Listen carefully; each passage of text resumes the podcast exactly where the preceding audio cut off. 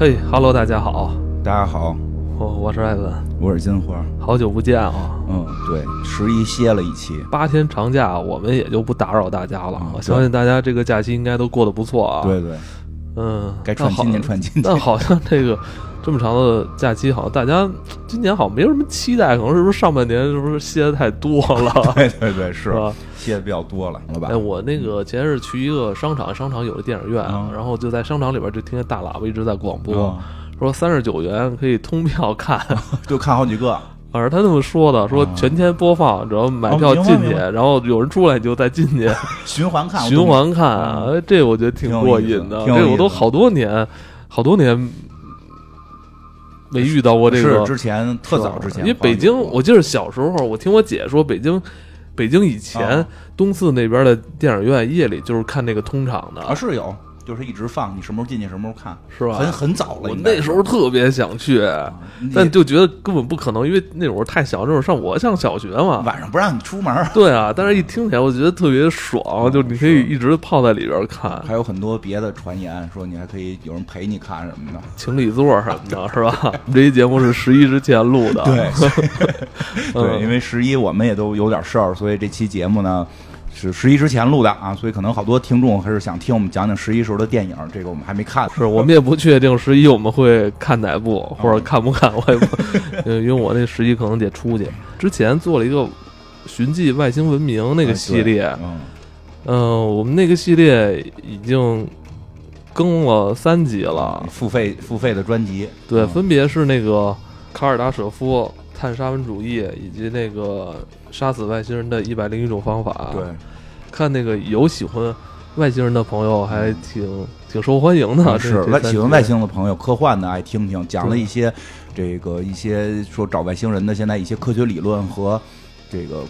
原来的这些科幻的老故事，黄金时期甚至更早的一些，嗯就是大家也听听以前大家对这个外星人怎么怎么看啊，现在对外星人怎么看，包括今天这集也会是跟之前这个有关系，有关系有。关系。对啊，然后我们马上也要更新那个完结篇，没有外星人，没有外，关于如果没有外星人 会对对对，会怎样？呃这个我觉得刚才我们俩聊了聊，嗯觉得还真的也挺可怕。也是一种思路哈。对对对，没有外星人会怎么样其？实根本就没有外星人，外星人是咱们大脑里边幻想出来的一个完全虚无缥缈的东西。对 是，对，我们可能近期想把这个系列完结。对，这系列里边反正也会聊到，像从亚瑟克拉克呀嗯到这个阿西莫夫，包括刘慈欣的很多作品嗯，啊，嗯还有包括什么威尔斯等等。对，对，然后我不知道朋友们还有有没有这个系列完结之后，是不是大家还有对其他哪些哪些怎么说呢？哪些局部吧，我说 哪些局部感兴趣的话，我们再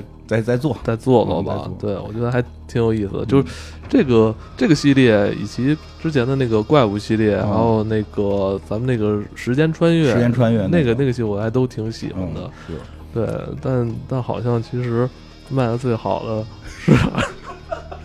对那个我们也会做，卖的最好的那个我们也会再做，我都准备好了。我现在天天在在体验，我在写写稿，每天夜里边完事儿三点起最好的来写稿。还还是金花跟他的那个 硅基女硅朋友，基硅基女朋友的故事。我 对对，然后那天我们俩还聊呢，我觉得我们应该做一下，就是你你你其实可以可以给大家一些建议或者忠告，对。对吧？而且可我觉得硅基女朋友的文化其实可以聊聊，主要是因为后来发现这个事儿我公开之后，发现其实身边身边好多人都买了，好多人都有，就都有，对他不是说好。多人都有。对，不是受我影响买的，本身他们就有，然后平时遮遮掩掩，不好意思一说我买了，他说：“哎，其实我这也有，你那怎么着怎么着怎么着。”我说：“我说你平时看道貌岸然，还有女朋友，你也买这个吗？对吧？”他说：“早买的，后来有的女朋友，嗯，对对对，包括其实包括他的影视作品也不少，其实确实可以聊聊，挺有是是意思。是。然后还有就是近期我们也在疯狂的补了很多剧，啊，呃，比如像黑袍黑黑袍第二季，我们上次提过哈，我们后来也是看了，重新嗯，找回来再看看，就想起来了以前第一季有多荒诞。对对这个，呃，哎对，然后那个异星灾变，啊后来你你后头看了看了吗后头外星人都怀不是那个人造人都怀孕了，是吧？嗯我后来还没追呢，我想再多养几集。然后那个他等于是他本身他就是不是碳基的嘛，人就就就是好多人都说都给我留言说你小心点儿，说硅基的现在也能够怀碳基的孩子。对，你看他哪天肚子隆起了，我操！呃，他那故事后来还哎但我觉得那个那个事儿其实并不难，你想他都有那么高的那个 AI 了，是吧？他提供营养嘛，对对吧吧？？但是里边还是疑疑团重重，这个等等着继续更新呢。嗯。嗯然后我看近期好像还有一个剧叫《第三天》，啊、那个我还没看呢，我也没看呢 C C 哦，你也没看，我也没看光告诉大家对，我就告诉你们，我让你们看吧，，C 老师看了。因为我看那个剧的介绍挺悬的，你知道吗啊？C- C 老师因为我觉得 C 老师没来这个是吧？我觉得有点那个有点潜力的感觉。嗯，对，然后还有什么呀？乌托邦，哦，乌托邦，乌托邦我乌托邦也是，我嗯看了半集，我就觉得那应该是可以聊聊的一个剧，嗯，挺有意思。最后能不能聊，得看他后头怎么演，是吧？因为我还没看完，好像完结了吧？但我还没看完。但是有很多人都说那个剧就是有预言性质的，嗯就预测的那种，有点儿，有点儿嗯。他他他聊到了一些这个那个一本漫画对于一些病毒的一些预言，在漫画里哦发现一些这个画面，好像是指向某些病毒。但是那个那个作品，我觉得真的太特，就是他的风格特别的不一样，就是。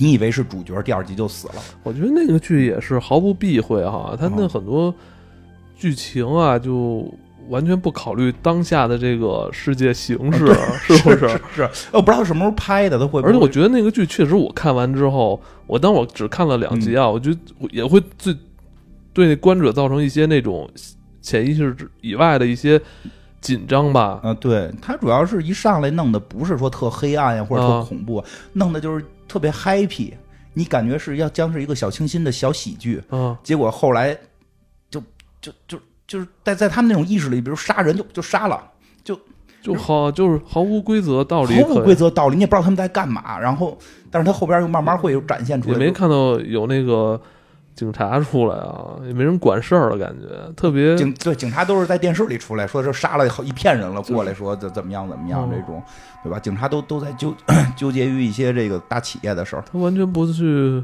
没有考虑过说说这场戏我们杀了一个人，然后警察出来会怎么解，就不考虑啊，不考虑，就是那些剧里人好像真的不考虑，当然肯定是跟他设定有关，并嗯不是说剧本有问题，而是那些人本身就不考虑，嗯那些人本身明显就不考虑，而且就是真的就是特特别厉害，就是你觉得哎出现了一个特别重要的角色，这个角色我们一直在等着他出现，这个角色出现将会解开后头的谜题，结果屁谜题都没解就给就死了。就他一直是这样，而且主要就是开始是讲的是一一一堆这个这个二次元的人，一堆宅男宅女们，对吧？然后结果后头巨他妈血腥黑暗，什么拔指甲、拔眼睛，还挺挺挺刺激。嗯哼。对看看吧，等行看完了看方不方便下嘴。行，反正以上就是我们时隔两周、嗯呃想跟大家说的话、嗯。因为我们停了一周，所以可能有点语无伦次。嗯因为再加上今天我们这录音时间太晚了，我们现在我们俩已经困了，我们俩现在有点那个大脑不太清楚，我操、也不妨碍今天我们想跟大家聊聊这个刘慈欣的作品《嗯赡养人类》。对对对，其实之所以想聊这个作品，真的两方面，一方面是那个前两就是咱们之前做的那个付费专辑里边，其实聊到了这部作品的前作，那个叫《赡养上帝》。然后还刘慈欣还有一部作品叫《赡养人类》，我觉得这两个作品都特别的棒，而且它还有一个前后的一个呼应。当然了，你单独看也都能独立成篇，比如说大家单独听这期肯定没有问题。那如果你想去觉得这一类都有意思，就去找我们之前的那个呃付费的专辑去去听一下这个呃赡养上帝，对吧？呃，找不着的话，在公众号那个留言问杰西卡。然后更有意思的一点就是为什么这个事儿提起来，因为前大概半个月或者一个月，就是出了两个事儿，几乎是同一天出了两个事儿。啊，是你刚才跟我说那个事儿吗？哪个事儿？不是不是，近期在朋友圈不是不是不是那个事儿，那个事儿那个事儿也很奇妙，也是同一天出现两个事儿哈，同一天出现两个事儿，几乎都是一样的事儿，只是在不同的圈儿，电影圈儿跟音乐圈儿，结果大家的评判完全是不一样，并并就就那个不不多说了，后来我把那一天发这些信息的人全给屏蔽了。还何必？因为我不想让这些元素去干扰我，干扰你的判断。对对哎，不过这个真是会干扰我判与断。朋友圈接收的都是什么物业信息，什么那个幼儿园老师 让我你比较说那个下周什么要带什么东西，什么要通知，对对对 对对对我觉得这个这个对我来说比较重要。啊那些，生活息息朋友圈里边那些人发那些就是哎没什么意义，跟那个柴米油盐酱醋茶根本完全没关系的东西，我觉得有点浪费我时间。你的朋友圈主要是用作这个哦，对对对，我我觉得啊这更更有意义。嗯，我说另外一个事儿，就是就是大概是几乎这是前后脚出了两个事儿，一个是那个特斯拉的那个老板马斯克嗯弄了三只猪，啊，然后给脑后插管了，哦，对，我听说了，是吧？说这个脑后插管技术，它等于是往前突破了一步，至少在活体生物上开始使用了嗯啊！这个这个让大家很惊讶，就是这个赛博朋克的世界离我们越来越近了，对吧？另外一件事儿呢，就是这两件事儿看似毫无关联啊。就就我觉得，我觉得刘慈欣厉害，或者说这种科幻作品的伟大就在这儿。第二件事儿是，突然有一天有一个热搜提到了，就是这个卫生巾，就是它这个很多呃，就是怎么说，卫生巾偏贵啊，很多卫生巾偏贵，或者便宜的卫生巾，这个是三无产品，让很多就是说这些年轻的女孩没有挣那么多钱，其实是一个很大的这么一个经济负担问题，嗯也形成了一个讨论。这两件事看起来毫无关联，但是就想不到是在刘慈欣很多年前的这部作品《赡养人类》里边是关联在一起了。当这两就是他。其实科幻作品很多都是有预言性的，在他的故事预言里，这两件事如果发生了，这个世界会变成什么样？并且是同时在同一个时间点发生。对，在这其实是一个危险的信号，你知道吗？这有可能会让就是我们的上帝文明，如果知道的话，有可能会会认为我们已经上了一个新的台阶儿。啊，得过来管我们吃的更多，要非得要肉吃，嗯光吃方便面不行了。对，这就特别奇妙，我这真觉得太当当天，我觉得太奇妙了。嗯，很少有人会想起来，但是确实因为这个关注的很多都是这个科幻的一些公众号或者微微博，确实有个别的会提到说，我觉得心里主要是一寒，就是这俩事儿，觉得怎么会同时出现，而且就是刘慈欣这个息息相关。所以我们先讲讲吧，这个故事，刘慈欣这赡养人类呢。是这个赡养上帝的这个续篇，但是关系不大，就是你不听前头也能听懂这个。但是前头多少说一句啊，就是说，就是说有这个上帝的这个这个外星人，就是就是我们他的设定里边，人类就是这个外星人造的。他主要目的是为了这个等外星人老了养他们啊。当然，我们通过挤的挤的这些外星人的办法，把这些上帝的文明给挤得走了，对吧？临走的时候，上帝文明就说哥哥们可能会来找你啊，就是就是这个是前情啊。这个具体怎么走挤得走的，可以去找我们的节目。哎，这个后续就比较比较神了，就跟。他是这样，他这故事啊是故事里套着一个故事，嗯它整个大故事其实不不是那么精彩。它的大故事虽然也有一些意思，但是是我们凭空就是正常，我觉得如就是能想到的。它的大故事里边是什么呢？就是说呀，这个就是叫哥哥文明，就可以理解是一个跟我们人类同宗同源的这么一个外星的文明，都是过来也长得是人类，也是碳基，也吃这些东西。他们呢来到了地球，要占领地球，然后科技很发达，地球根本没有任何反抗的这个能力、啊。他们呢就是说，哎，你们是地理文明，大家大家都是同宗同源，我也不把你们杀了，对吧？就是就是要。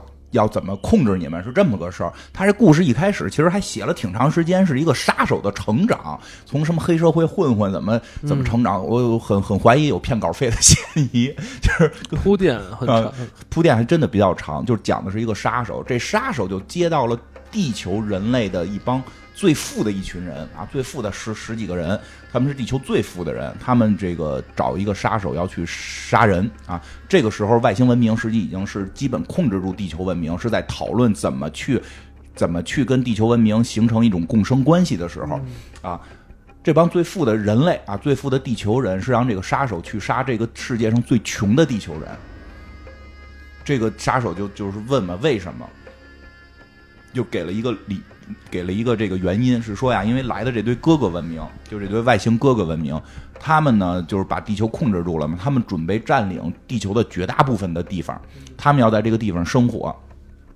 然后呢，说人类我们也不杀死你们，我们养着你们，但怎么养？啊，怎么养你们呢？你们的生活标准是什么呢？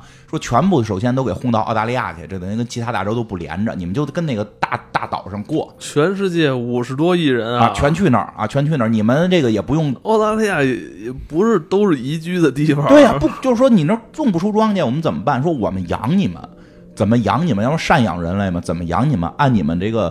基本生活的这个水平，那你对吧？你就澳大利亚那么多人，你也不可能再过上富日子了。我们按你们人类啊，能维持你们人类生活的这个水平养你们。说那怎么算维持我们的生活呢？其实不同的人有不同看法，对吧？可能对富人眼里边，我出门得有车代步，对吧？就是即使说我没有那么多钱，我出门有车代步，每天我得有点肉吃吧，我得摄取足够的蛋白质吧。说外星文明说不是，说你啊，就我们就找你们做一个。人口普查，找你们地球上最穷的人，他们只要能活着，就证明这个标准是人类可维持标准。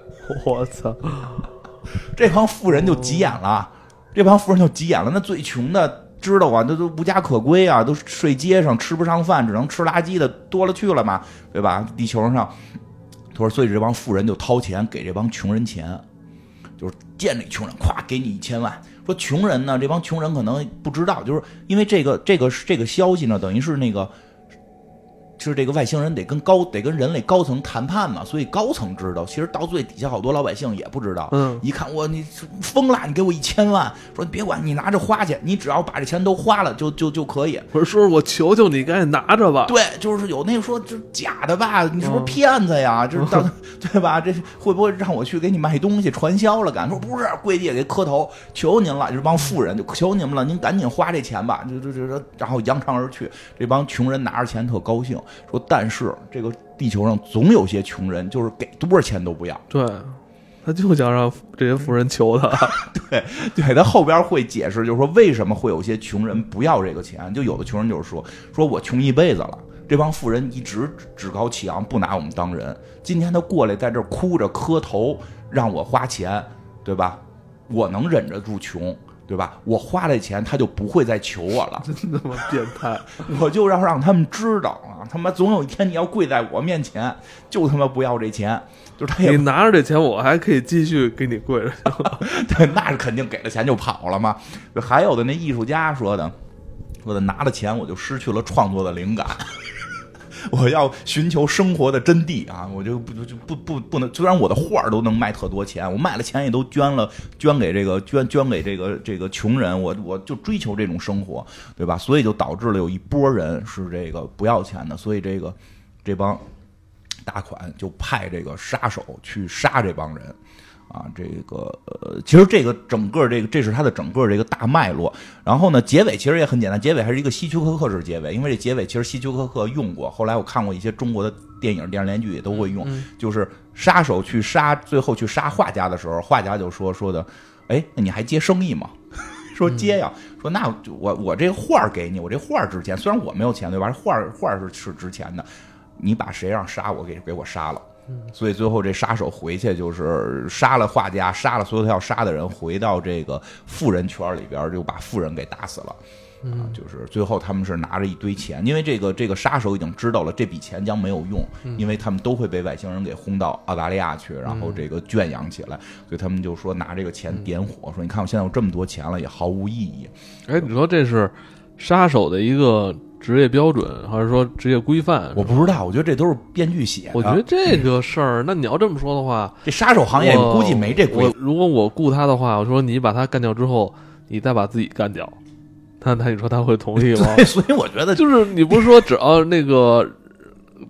给给你钱，你就可以去杀嘛。对，所以这应该是编剧编的。对，就我觉得真的杀手，如果要有一规则，就是说被杀的人可以从可以给钱再杀杀了的人。那么杀手这行业没人 没人用，没人干了。这他妈这 谁用都太危险了。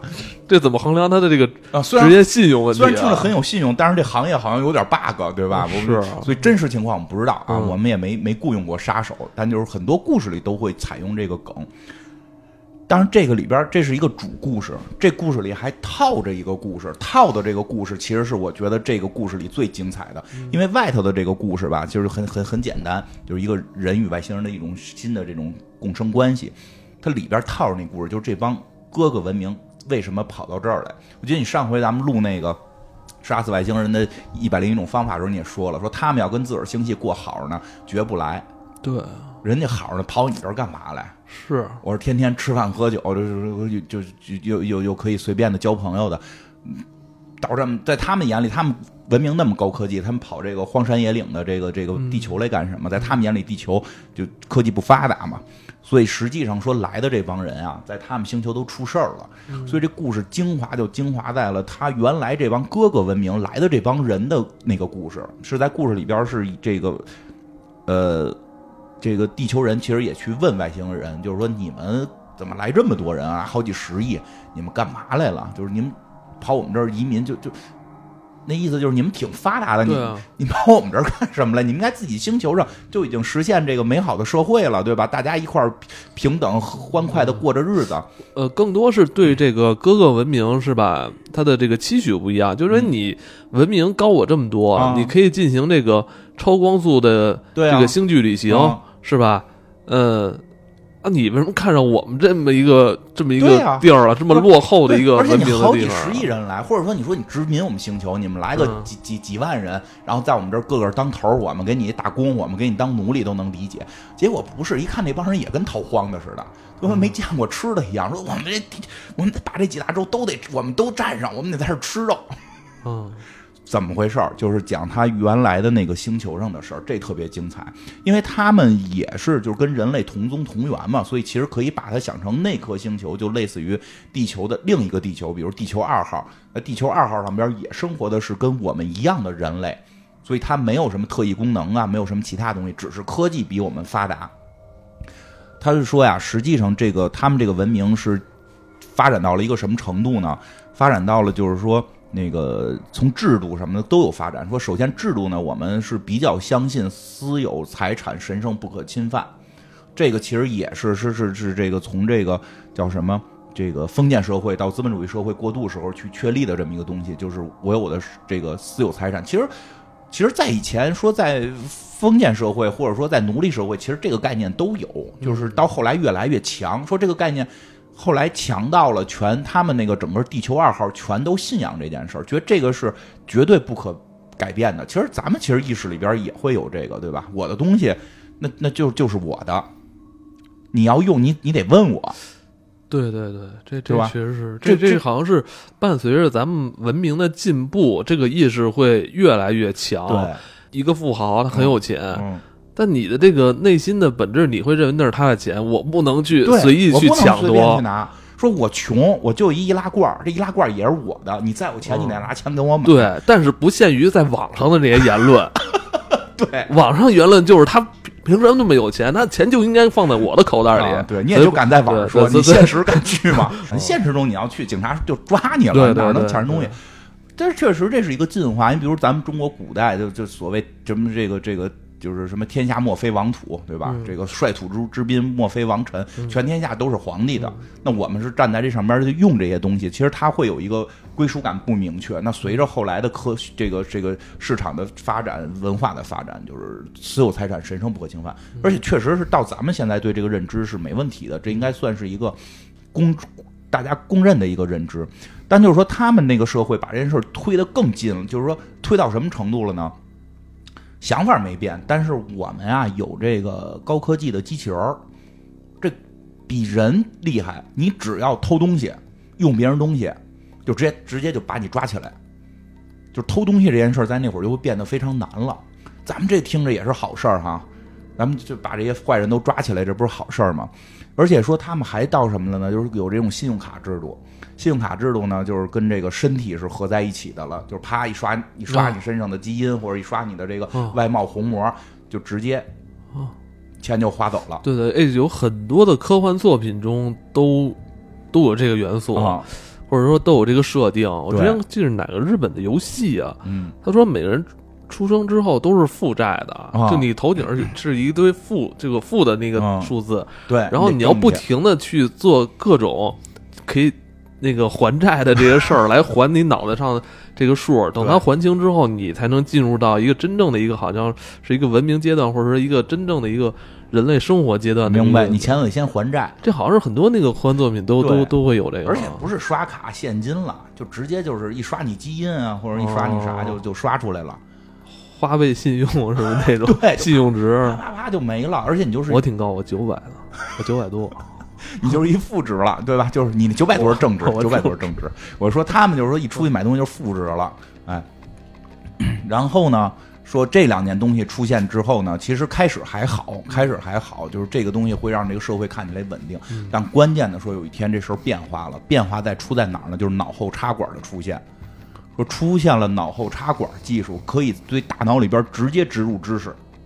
啊，对对对。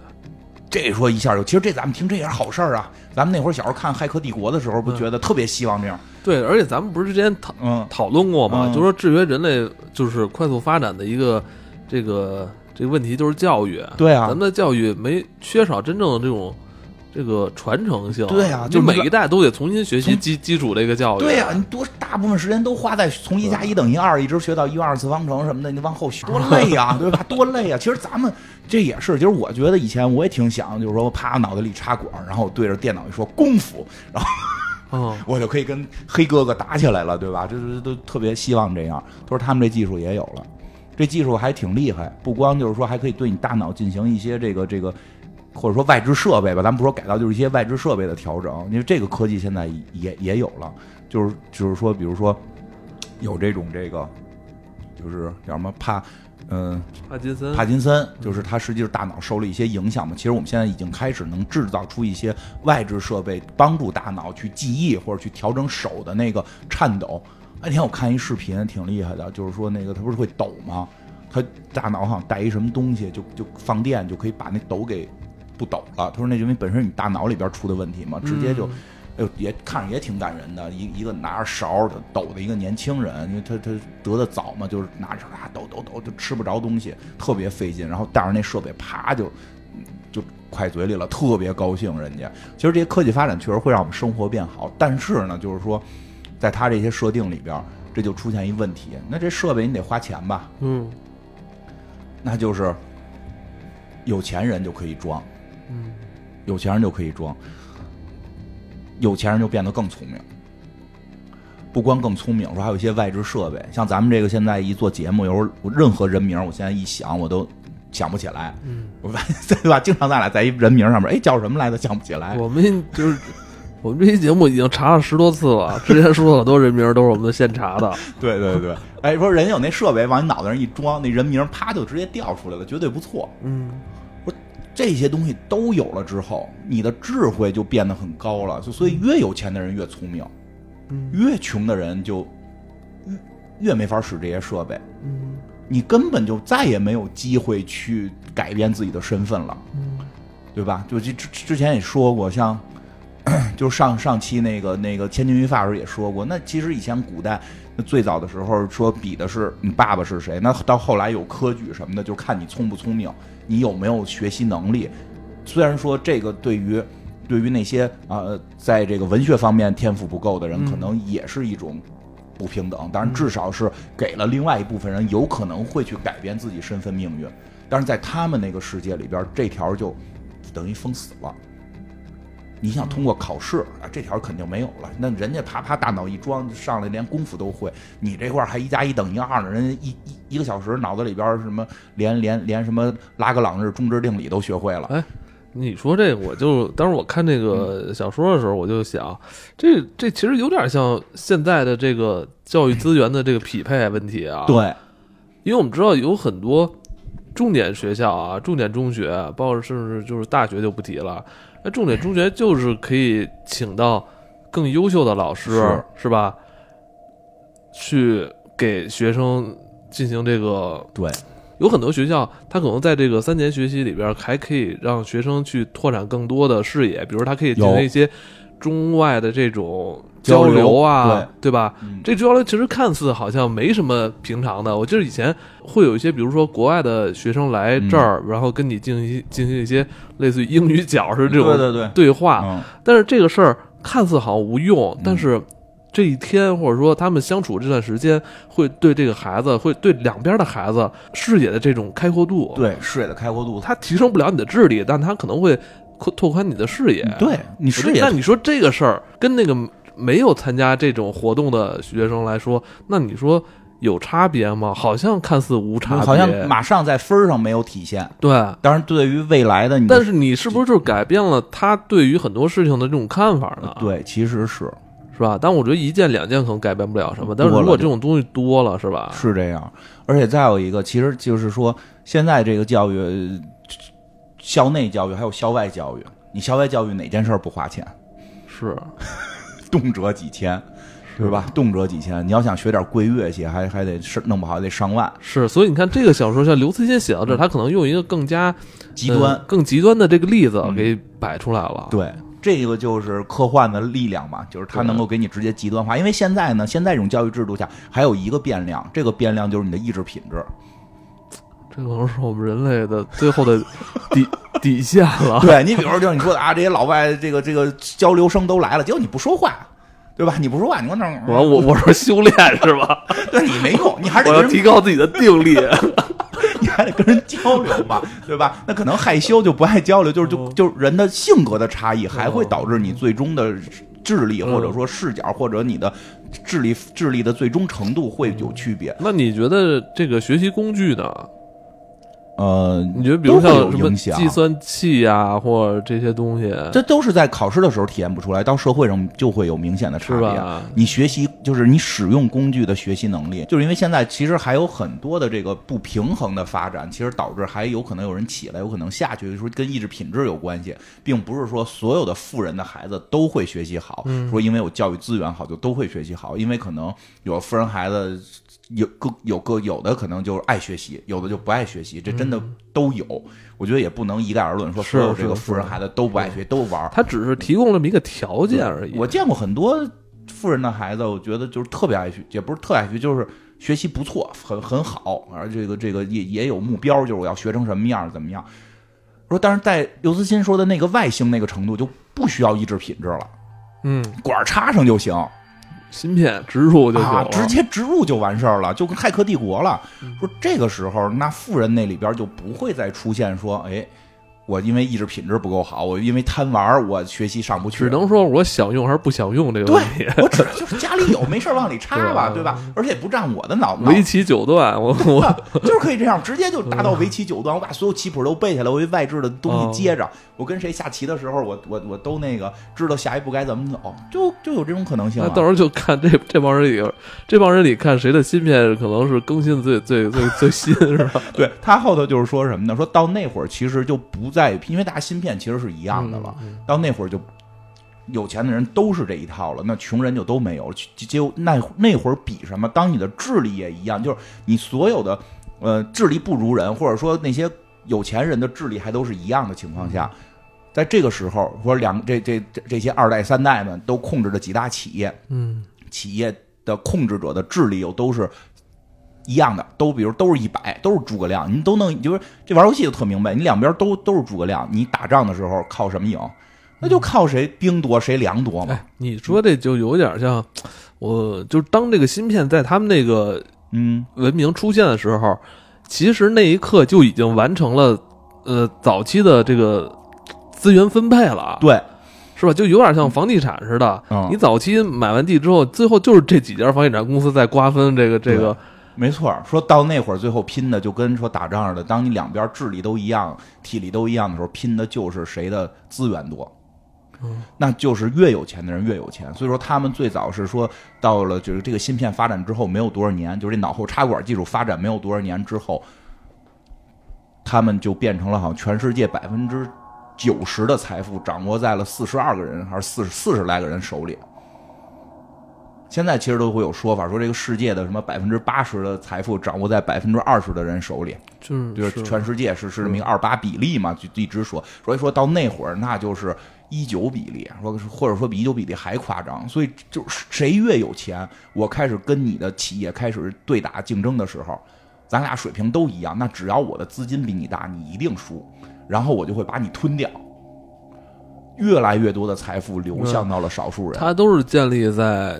对私有制这个认可的这个对，这标准之绝对认可，绝对对就是因为因为谁要是说犯点规，那机器人就给你抓走了，因为它有一堆机器人来去管对，因为。我想古代其实也有这种，比如大领主啊，嗯或者什么王啊，是吧？这个嗯占一片地，但可能如果真打起来，人也不吝这个，直接就给你杀了，然后抢你的东西哈。啊，对啊，但但是但就是说，大领主那会儿，你有可能你是一个那个小领主，但是你才华横溢，嗯弓射的好，然后这个马骑的好，或者你又会有奇谋，你能打败他，嗯对，吧？但是在那个在那个时代，在刘慈欣设计的时代里没有了，没有了，你人家跟你都一样，这个就太清楚了哈，这啊这事儿看的。对，太清楚了，都一样了，大家一个智力水平了，在上层，下层就都是说，他那说法说上下层已经变成了两种人，就甚至变成了两个物种这样。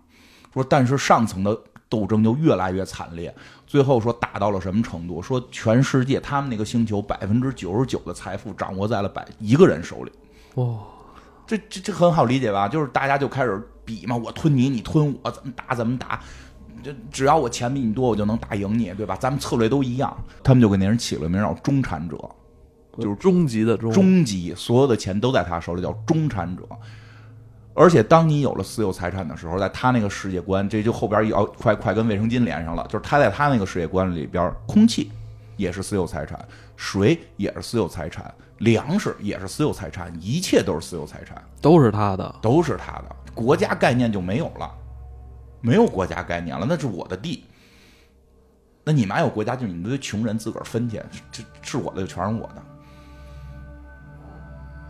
哎，这有点就是这这他已经成神了吧？对啊，就就就这一切都是我的，都是我的。我的，我我我我来选择给不给你。而且有机器人保护他，因为老早之前定的那个法律就是私有财产神圣不可侵犯，机器人还在执行这条。哦，人跟机器人打，你打不过机器人吧？你说这帮老百姓，我们上街，我们抢你的，直接就给你突突死。就机器人说，而且就是说，他们老百姓这个说，就每个人的自己的屋子，说这帮这帮穷人们，就是这个除了那一个人，剩下的所有穷人们，唯一拥有的就是一间屋子。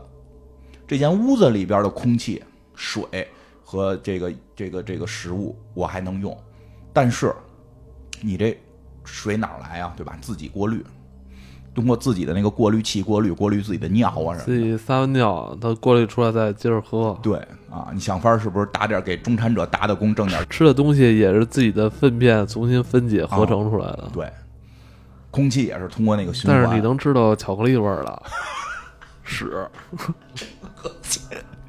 哎，说只要你踏出自己的屋子，就是中产者的家。那全是中产者私有财产，你只要离开你屋子，外边就是人家的家了。嗯，离开屋子你就算串门了。你到人家里，你不得喘气儿吗？你一喘气儿，你那个身上就啪就给你扫了，扫那个脸也好，扫这个这个身上的这个这个这个基因也好，你那银行那个负债就开始累了，就你就开始透支了。你这喘一口气儿你就透支，你想出去说的这个这个看一眼，你得憋着气出去，然后看完赶紧回来，你不能在外头喘气儿，你外头喘气儿就开始脑袋扣钱，啊，这个就就说呢。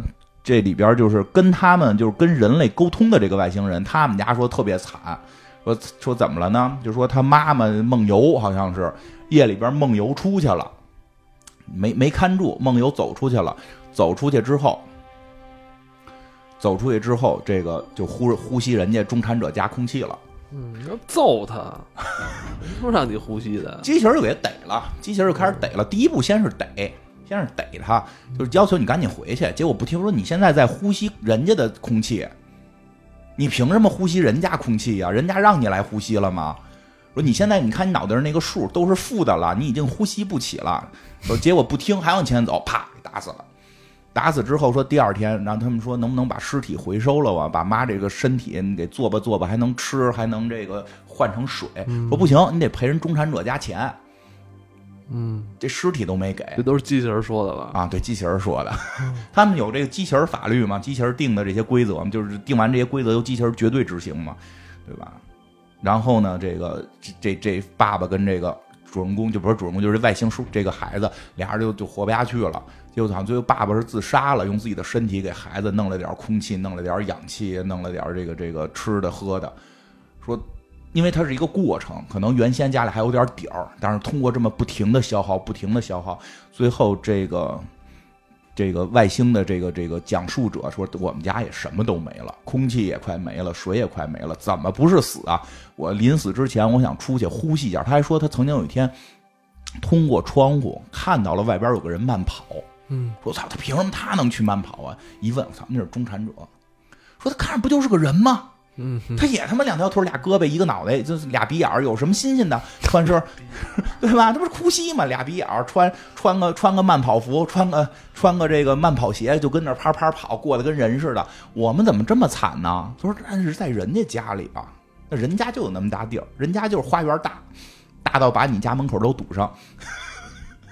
结果这人就急了，说他妈我临死我出去呼他呼吸呼吸他们家新鲜空气，我他妈一直活在咬他我，我他妈逮不着，你哪儿说在哪儿说，我一直我他妈一直活在这个这个低低低氧环境，我呼吸呼吸我空气没吃过猪肉，我还没看过猪跑，对我出去，反正也活不下去了，我脑袋都顶着负的负债，就出门呼吸去了。一出门发现，不是光他一人出来了，大家都上街了，都出来了反了，啊！反了，对，都都出来呼吸了。哦呃，你说反了吧，是有点要这这意思，但这帮机器豁出去了，豁出去了，机器人就机器人多呀，嗯，机器人又没感情，机器人也没感情，机器人就按它程序进行，而且能批量生产。一人身边一机器人拿枪怼着，说你们他妈现在呼吸呼吸人家的空气，你们现在都他妈复制，你们现在都他妈的这个得死啊，就打死你们。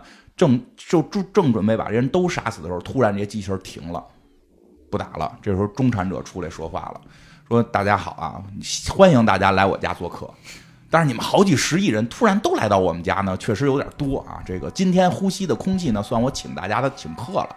你看我多大方，说你们也不要指责我，我一步一步到今天，我也不是偷鸡，我也不是违法，我就是按照正常的这个流程，按照正常的规则，我要违法，机器人也打死我，对吧？我就是按合法合理的到了这一天。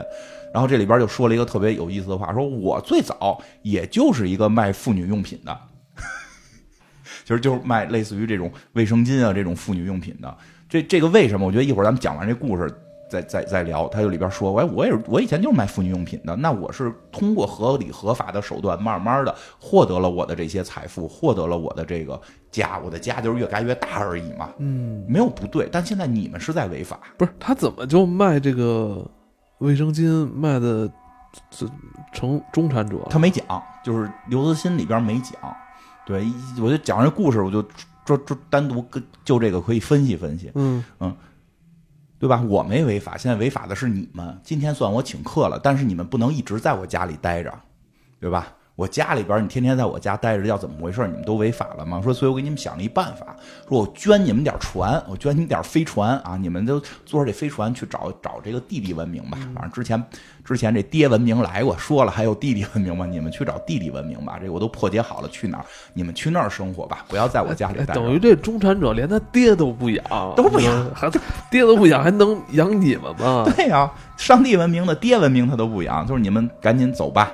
说这帮人最后就走上了飞船，然后说这飞船上还给你们留了什么这个多少年的食物，都算我请客了。我只希望你们离开我家，啊你们这些要饭的，讨厌同类吗？那你侵犯我神圣不可侵犯的私有财产我，我，们都走了，你不问吗？那我有钱高兴，我们男人女人都走了，都走了，都给轰走了。你以后一个人能 happy 吗？那可能留了一两个吧，可能有他媳妇儿吧，家里边儿。啊，也没也没说中产者到底男的女的，也没说老公啊什么的，这种就是家里可能有自己中产者可能也是一机器人儿，反正这故事是这样，他就把他们给轰走了，所以他们才来到地球，所以他们特别穷，所以要在地球上吃肉啊，他们在家吃只能吃尸体，跟跟跟跟你说吃屎啊。其实这个故事就就是他就是它里边又讲了一个故事，一个故事套着一个故事嘛。它里边这个故事其实有点是类似于这种这种叫什么社会科幻，或者是这种赛博朋克的感觉，但是其实。其实大刘的整个作品看来，其实是一个外星人与人类的冲突，感觉并不是赛博朋克。当然这一块儿还挺赛博朋克的，就是就是去讲这些我们现在看到的都正确的制度下，走到未来会什么样？因为科技的发展把一切都变了。所以这里边就说回来，他为什么要提是这个妇女用品这件事儿，其实呢，我我也不知道大刘当时怎么想的。这个还是觉得这个东西有可能会造成垄断，是吗？说不好，我不能确定说大刘就是这么想的，或者说大刘当时对这事儿已经有了特深刻的见解，说不好，没准有，也没准没有。但是就但是这件事儿，由于那天啊，脑后插管技术和这个和这个这个卫生巾问题同时被提出来，然后大家想到这个作品，就着那个思路在想，其实我觉得里边特巧妙。嗯，我觉得有的时候一些艺术创作吧，其实或许作者没有想到这一步。但由于他所处的生活环境，他的敏感度就是就是感觉或者灵感，他的灵感是感觉到这个东西要这么说，其实他可能也没有那么深刻说这东西怎样怎样，但是这东西拿过来，其实就是他对于这个世界的一种认知，是一种对对世界认知的一种敏感度。对对对，他就大家都看到这些新闻，但是没细想，可能哈哈一乐就过去了，或者说就。或者就是挺愤怒的，给他点个赞，是吧？是吧？是吧？但是他，但是他可能去想到了这个，这这个事儿或这个事态，有可能会发展成一个极端的状况。对，为什么会？其实他可能也说不清，但是他感觉到这东西有问题。所以后来我琢磨，就是后边是我的理解，嗯嗯，就是这个东西其实特别奇妙，因为。就是卫生巾那个事儿出了之后，其实跟好多女性朋友聊过。其实，在这个事儿出之前，我和我一个特别好的一个女性朋友为卫生巾事儿打了一宿。就是她认为卫生巾该该该从男的这边再多花钱给补助女的去买。我说我我我我说这个事儿，我给我俩女儿都得买卫生巾。其实我可能花的钱不比你少，对吧？就是就是这意思。就我们就讨论这个东西到底是到底是是补助买，这是什么意思啊？补助就就是就是说。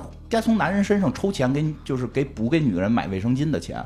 那我们就是成家的都那那那媳妇的呢？对，是媳妇儿花买的不也是那我们自己有时候也那个对啊，也经常去买。其实我们成家的，尤其有有女儿的。买卫生巾很多时候，那你你你没成家，你不能去 去找一个陌生人去给你买卫生巾，那这太奇怪了。但是说是不是通过社会制度去解决这些问题？后来讨论到这问题，不过特别有意思。后来我问过我妈这问题，就是年轻的女孩和像我我父母那一代对这东西认知完全不一样。我妈认为卫生巾是一种奢侈品，因为她说，因为八十年代时候最早最早对。咱们是没有那些品牌的卫生巾，就连卫生巾都没有。哎，你知道咱们那时候就是，从我的认知啊，从我的认知啊，就特别特别早啊。我觉得那那个我姐比我大好多啊，她会那时候会家里自自制，对对，拿一些那个脱脂棉跟那个卫生纸来自制。你有这个印象吗？有有，你有这个印象吗？而且那会儿我们不知道卫生巾是什么，而且你知道我们那时候就是手指，嗯。我我觉得这真是八十年代初的事儿啊，后来才有的那卫生巾。就最早手指有一种是偏红色的手指，长的还长的，你有印象吗？是，是我一直不知道那是干嘛的。后来我妈告诉我说那个。然后，然后我记得那时候我那个我姐还老有那种脱脂棉，一大卷一大卷脱脂棉，然后她会把那棉花夹在那个红暗红色的那个手指中间，然后反正都那那我就印象中有这么一东西，我说还问我姐，我说你在做什么呢？反正我就有那么一个印象。实际上最早是用手指，我妈说，我妈说后来商品商品化阶段才慢慢有的那些品牌。我妈说卫生巾这个东西的诞生比我还还晚，就是我妈说都生完我好几年了，他们才知道有卫生巾这东西。而且早期还有就除了这种自制的，还有那种布的，有布的，最早是布的。我妈说她小时候用的是布的，还得洗，每回也得洗。嗯啊，而且就是说那会儿还出过好多笑话，因为这东西是刚来的时候大家不知道，好多人就是。就是谁要能使，其实会显得特别高端。谁要是哪个女孩使卫生巾是很高端的，然后就好多男性也不知道这是什么东西。然后卫生纸跟卫生巾是分不清的。我就确实对对对吧？确实发生过在吃饭的时候给大家发了一堆卫生巾。是这 这我没遇见，我遇见餐巾纸、卫生纸、卫生巾，他闹不清什么是什么。这吃饭了，咱们现在都上等人了，出来下个馆子，咱们每个人得擦擦手啊，咔咔，一人发一卫生巾，打开这是什么？这是这东西不湿怎么擦呀？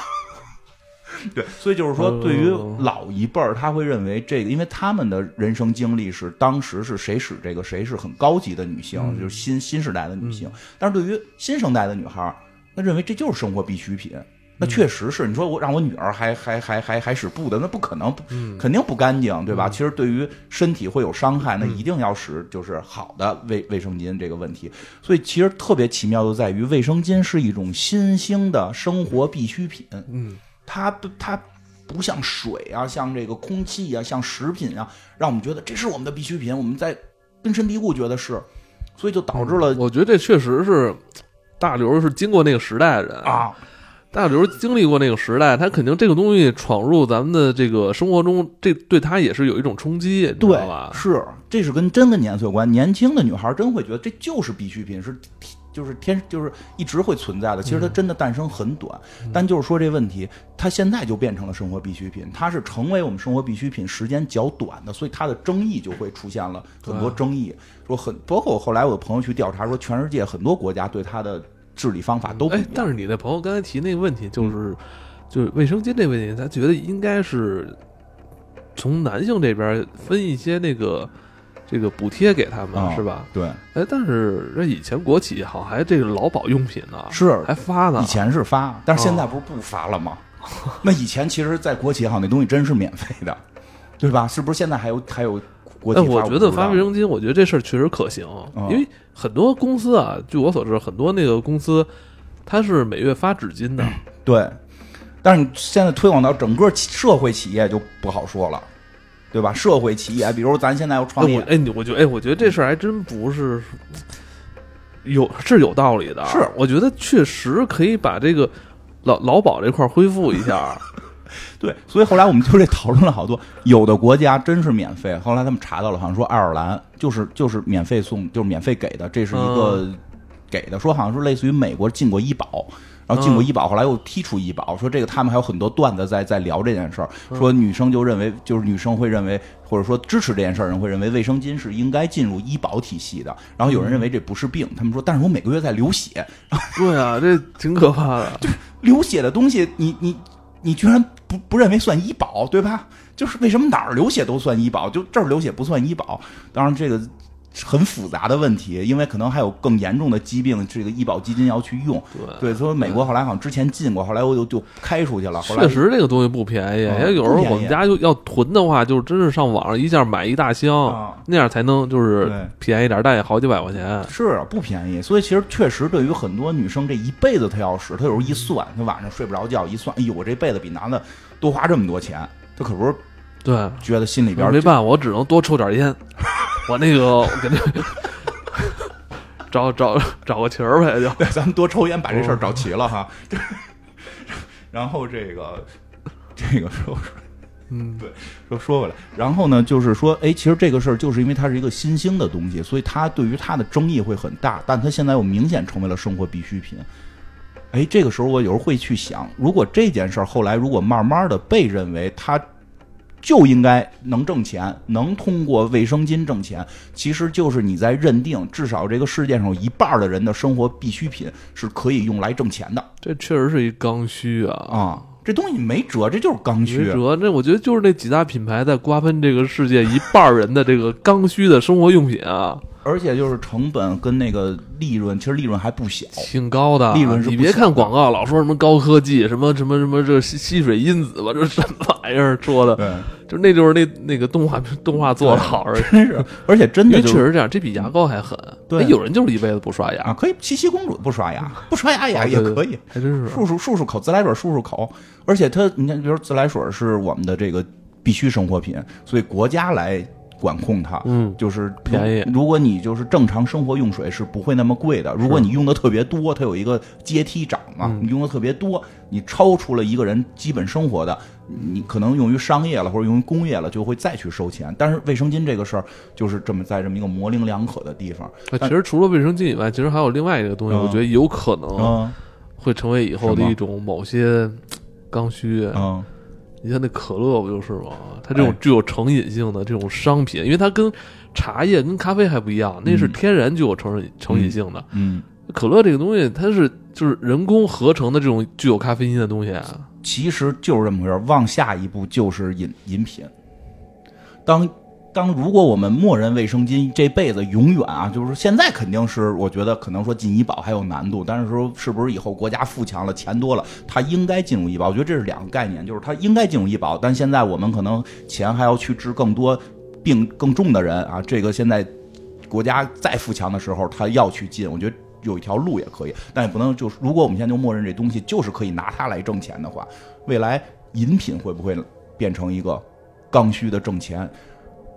也是前几天就这事儿出了没几天，国内有一个国内有这么一个这个叫什么矿泉水儿或者纯净水儿这么一个企业上市了，当天成为首富，超过马云、马化腾成为首富。是今年的事儿吗？就是今年一天，但是说就是一天，因为股票啪一下上去了，后来有点回落，现在是在前五，他现在是中国这个富豪榜前五名。哪个家的？你好，大家好好琢磨一下，还有多少人愿意吃喝那个烧开了的水，对吧？这个这个这个，咱烧开的水现在也有瓶装的，烧开了就，金麦郎出那叫凉白开那水，但就是你自个儿家从自来水 人家说了，人家说那个水还是烧开的好喝，人家嫌你那个在家做麻烦，直接那个你喝过吗？嗯金麦郎那个凉白开，它它名儿叫凉白开。嗯这两箱矿泉水啊，二十四一箱的啊，嗯就一个月我们家就给它干掉两箱。嗯，我我我媳妇儿现在这么买还有，还有，我发现就是这水吧，你不买你不喝嗯，但一旦买了，你放在最要最最惹眼的地方，你就没事拿出一瓶就喝了。对，会不会有一天就我们也会觉得，就是这种纯净水是我们的生活必需品，但是它里边是实际上就它是一个商品之间就会产生一个矛盾。会不会有一天打开冰箱里边，冰箱里存的是纯净的空气？觉得外头空气不够好，哎我，空气有啊，现在有了是吗？依依云啊，啊好像是有、啊、依依云那压缩空气，啊，哎，是依云的压缩空气，我不知道是哪牌子，好像我听说过是有。那你说古代的时候，纯净水哪有纯净水，哪有卫生巾？人不一样活吗？活得短啊。所以说，其实这些东西都没错，当然大刘就会看得更远。哎但就是大刘告诉你，如果这些东西都实现，然后私有财产，然后这个这个我们认为必需品的东西应可以收费，然后这个这个等等等等，未来就会走向中产者这条道。脑后插管什么这些东西，所以其实我们应该对未来有一种警警觉。真的哎，我突然觉得这个话题挺大的，是，其实我们没有答案，说这个该怎样该怎样，说矿泉水就不该卖，我觉得该卖。市场经济，我是坚持认为现在应该走市场经济道路的这种人，就是这个改革开放不不，这个是好的，但是。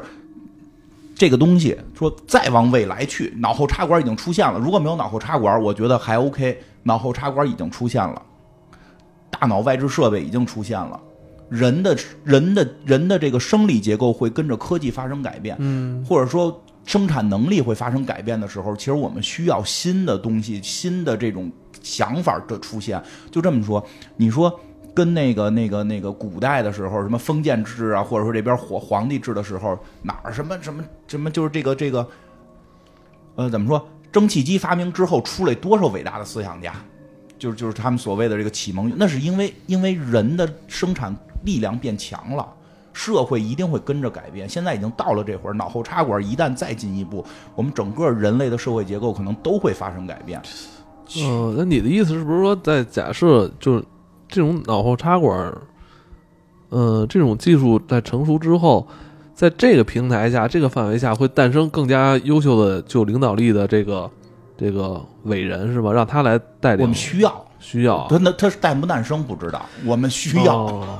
我们需啊，要就是啊，你刚才说那意思就是说，在这个蒸汽机、内燃机发展之后，哦是吧？又诞生了一批科学家，你觉得这应该是他们是同步来出现的，是吧呃，？不光是科学家，主要是思想家，就是说我们重新定义人是干嘛的。哦，宗教的改革，为什么后来宗教改革、文艺复兴什么的都跟科技的发展有关，都都有变化。其实这个这个以前政治课学过，也不这是不多说了。但是但是我们现在遇到的一些问题是什么？太多的时候还是在去讲两三百年之前那些伟大的智者、伟大的先知说的口号，只是我们在不停的去重复。但实际时代在发展在变，我们需要有更新的思想面对我们马上就要面对，甚至已经开始面对的科技时代的这个人的这种变化。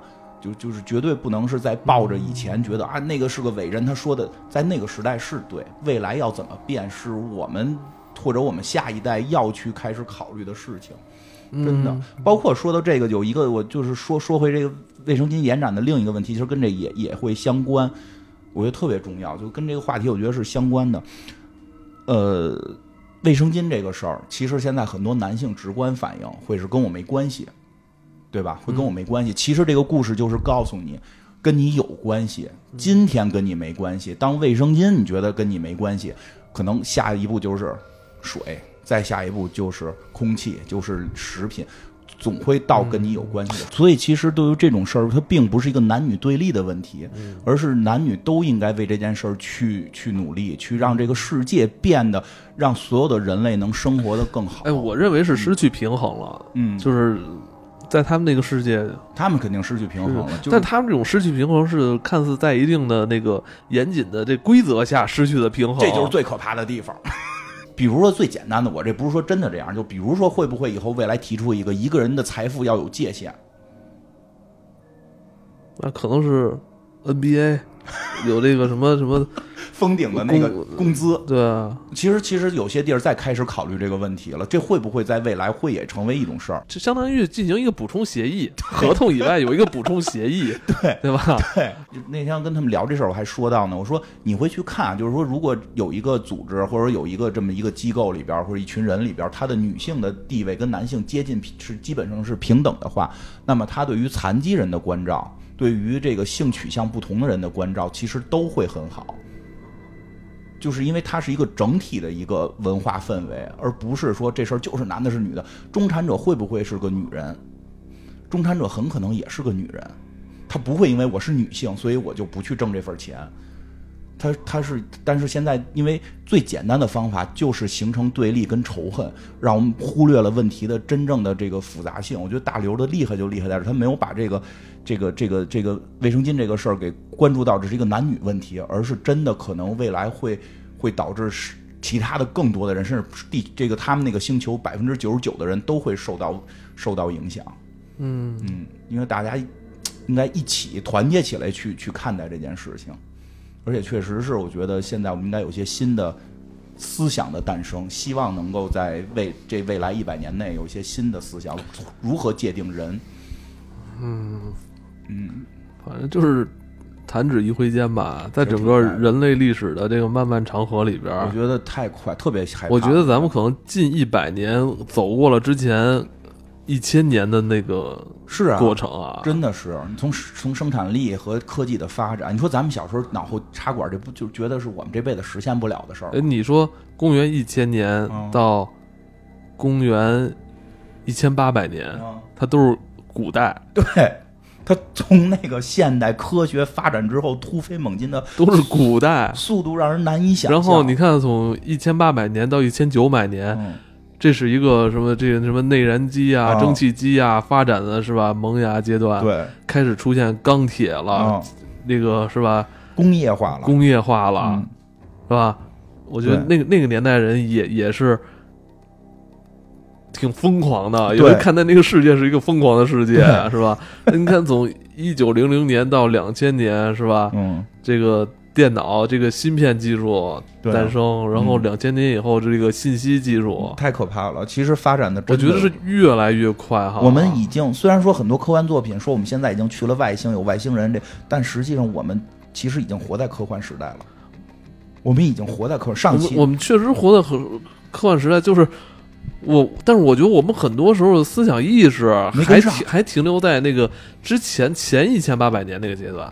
呃，对，就大概是是是是这个这个，说实话说，觉得思思想先进一点，也是停留在这个启蒙运动那会儿，嗯，宗教改革、启蒙运动这因为，咱们现在对很多新鲜事物还是非常这个惊讶，因为甚至甚至咱们现在就是你，咱们这随便拉出一个老百姓了，让他去问他蒸汽机到底是怎么一个结构，咱们很多人看着也是很迷糊，对不对？咱咱们早晚成爸爸文明那样的，你像你像那个那么重要的一个东西嗯，就是现先拉出来给你看，就只有专业人士才能看懂。对，说所以说从科科学诞生，咱们早晚成上帝文明、爸爸文明，就是会做，就是会使不会做。因为咱们对这些工具都没有，因为也是确实迭代太快了。我觉得科技已经突破了很多原来那些伟大的思想家对人类认知的底线。我觉得搁古代，搁就是说搁启蒙运动那会儿，那些思想家不会认为有一个人或者说有几个人能够掌握这个世界所有的财富。但是从现在来看，如果发展下去，它并不是没可能，对吧？刘慈欣会给我们说出这么一条道儿，它并不是没可能。嗯，所以看似这部作品《赡养人类》，它讲述的是，呃，其他的人类文明是来侵占我们地球的一个侵带有侵略色彩的故事，但是你会发现那个文明所它里边实际还是一个地球的故事，还是行使那些地球基本的文明法则，对，它还是一个出现的，它所有出现的问题都是我们可能将要出现问题，所以可能他来了之后，他跟我们讲清楚，我们就欣然接受，就完全没有那个对距离感。他这虽然是里边套一个故事，其实两个故事之间还有一定联系。里边那中产者最后控制了那个世界，因为你知道，就就你会觉得各个文明他们的这个人的心智跟意识，并没有这个对大跨步的没有比人类成熟强起来，或者说人类没有进入到另外一个阶段，它就是科技进步了，对，文化、道德或者说是人类的认知都还没进步，嗯，对吧？它外边这个故事里边也是有钱人为了过好日子开始给穷人钱，它其实是有一个对应。这内外故事都是一个对于这个这个这个现在我们这种认知走向终极会什么样。其实本期我们可以哎。给大家一个互动留言啊？留点我我就是前两天我就在想，哦我说二百年之后，嗯如果这个房子这个楼还没塌，嗯 到底会是一个什么样的装修风格，是吧？哦到时候未来二百年后，或者说一百年后，嗯是吧？大家的这个生活状态是什么？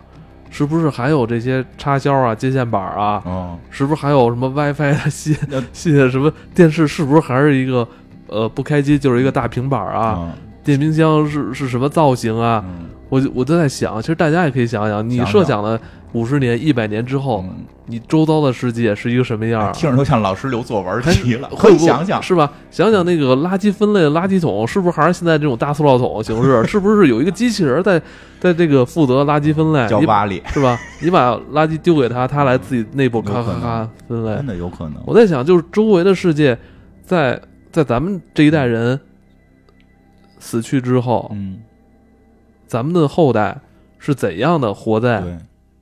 这个世界里？嗯或者是一个不光是科技，就是配合的嗯科技的情况下，是不是磁悬浮汽车也有了？有了，应该有吧了吧？对吧？我觉得哎，真的我甚至我在想，嗯是不是咱们现在这些高架桥啊，什么这些立交桥啊，好几层，是吧？你如果你交通工具的进步，说磁悬浮这种东西可以，比如咱不要求它飞，它可以就是说，呃，可以离地什么五十米，哦，它不需要飞太高，就算飞了，哎，它不需要飞太，它不需要像飞机一样啊飞，它只需要浮浮起来几十米，嗯。然后可以让这些车呀。不仅仅是在这个平面国的这个基础上去行驶，啊是吧？它可以跳出来，跳出一个真正的三，三在在一个三维世界里边，嗯，这个那那会儿的导航怎么看？红的时候哪段红还得看上中下到时候还没有导，到时候都是那个自动驾驶啊，它对来那个，啊，也有道理，哎，真是？您都飞去啊，你还在想那个，你还在想百度百度地图的事儿呢。我结果我今天来的时候，我给你发，我说堵了，我说给你看，全是红线。全是红线。我说到那会儿得好几层红线，哎，真的，到时候那时候可能就没有地图这个东西了嗯，它只有一个坐标。对，而而且机器人说：“请告诉我坐标。嗯，对，去哪儿？金花家是吧？对而且真的就是在那种情况下，跟着的社会制度或者说社会文明、社会道德对于人本身的认知该走到什么程度？嗯，我对人，我觉得再往后一定要先重新定义一个人，他该有多大的范围，什么能是人，什么就不是人。哎，但你没觉得咱们人类的很多内就思想内核东西其实没有进步？对，这就是我我现在越来越哎没进步。比如历史中的那些王侯将相、嗯那些英雄，是吧？咱们是对他因为有认同，所以咱们才会去反复去看他们的故事，其实是跟这个是有关，是？吧？你为咱们为什么不去崇拜史前文明的那些 那些就是史前文明也有英雄啊，对吧？人叫什么那个望月，不是人家那个 对吧？就是你你为什么对他们就没有那么着迷？因为你。哎因为你还是认为，就他们可能更远了。你觉得他们的那种茹毛饮血、那种那种生活状态，不是你所认同、所向往的。你说对。哎，以后我就说我最崇拜的英雄是望月，他 他拿着一块骨头把另一个猩猩打死了。哎，对，你说是不是？是所以，所以我认为咱们就是，可能咱们的这个纪元啊，走过了，嗯呃，说是上下五千年有点长，可能上下两千年吧，嗯但是好像进步并不大。对，其实就是说，在文化跟思想意识上，现在我觉得会跟科技的发展发生了一些割裂，就是就是我们真的需要再一次以再次的思想进步，能追上我们的这个科技进步。那最后我跟你说一个那个那个就是也特科幻的事儿，在非洲，因为就上回讲完那个那个千钧一发，有一个听众朋友给我一留言，嗯说类似的基因歧视已经在非洲诞生了。嗯说大概事儿什么，今儿大家可以听听，这真的就是这些事儿。我们今儿说这些事儿，离我们很近。嗯说呀，那个非洲不是热带吗？有疟疾比较严重。然后呢，这个他们当地的这些医疗设备以前也不是很好，嗯所以非常多的非洲人会得疟疾，得了疟疾基本就是就是会会这个丧失劳动力，或者说这个失去生命什么的。所以非洲人其实本地非洲人进行了一种进化，这种进化就是达尔文那种理论嘛，就是说你适适者生存。所以有一波人进化出了一种疾病，叫镰刀型贫贫血症。说有了这个贫血症呢，那个疟疾的那些病呢，在你的这个这个这个病什么病虫子什么的，在你这个细胞里边就不太好繁殖，会繁殖的慢，所以你就能扛住疟疾，但是你的寿命会短。所以在那个时代，就是有镰刀学有镰刀型贫血症的这个非洲朋友们，实际上是相当于进化的，因为他跟疟疾要共存嘛，他属于进化了的人，他比那些人活得长，因为疟疾疟疾非常盛行。然后来呢，这个咱们这边这个青蒿素的发明，这个这个让这个疟疾得到了很大的治愈。结果呢，就是原来会被疟疾这个被疟疾侵袭的这些原来的这个没有得了镰刀型贫血症的人类呢，哎，反而活下来了。活得比这个镰刀型贫血症的人还长，但是由于之前这个青蒿素没发明，已经有了大量的镰刀型贫血症，所以当药发明了，就是一种药发明出来之后，他们那个国家，就是他们那个地区的那个整个社会制度也，就社会情况也发生了一种变化。原来你有很多很多平衡被打破对了。，原来你有镰刀型贫血症，你是优势基因；现在你有镰刀型贫血症，你成了劣势基因了。而且人的寿命也在变长了，所以年龄性贫血症到后期就发现他们丧失劳动力了。所以到那个说他们现在非洲呢，而且这个检测基因也变得很简单了，平时肉眼你也看不出来，检测基因变得说几块钱就能检测了。说现在在据说在非洲非他们那也是吐吐嘛，是吧？可能是吧？发一顺丰寄回去。说在这个哎，你你是我没测，你失测以后嗯特别想看你。在非洲的，好像是尼日利亚还是哪儿，就是在非洲的几以几个大国里边，相对发达一点的国家，他们能够测基因的，已经变成了在婚恋市场上，或者不叫市场了，就是婚恋情况下，第一步是要测基因。就是你想跟我谈恋爱，你先把你的基因拿来，我看一看，根本就是 你有没有这个镰刀型贫血症。这这一就是上集那个故事说，就是说现在在有些地儿已经开始出现了，在筛选基因，说好多本来相爱的人发现对方基因，哪怕你不得镰刀型贫血症，你里边含镰刀型贫血症的这个这个隐性基因什么的，就都会导致他们不会去恋爱。哎，我你说这是非洲的是吧？，对，我就我一会儿跟你说我身边的。嗯哎，然后不过不过这个世事无常嘛，说现在这个说当地的一些疟疾已经开始有了耐药性了，镰刀是不是 要症反反攻了是吧？之前被赶出来那些人，终于又那举着牌子回去了是吧？但就是真的，其实会发生很多，就是我觉得这个是在呃以前一百年前是根本不可能想到会有这种这种事情发生。有很多疾病是嗯带有遗传性质的，对，不仅仅是什么高血压你嗯，这种啊，还有一种不是就是那个精神类的疾病，啊对有有精神类疾病，就是可能我们这一代人是没有的，隔代遗传，就咱们这一代都没有，就是我爸可能他上几辈人也没有，但是这个东西是在在你家族里边隐性遗传。隐性遗传的，你不知道你哪一代就会这个。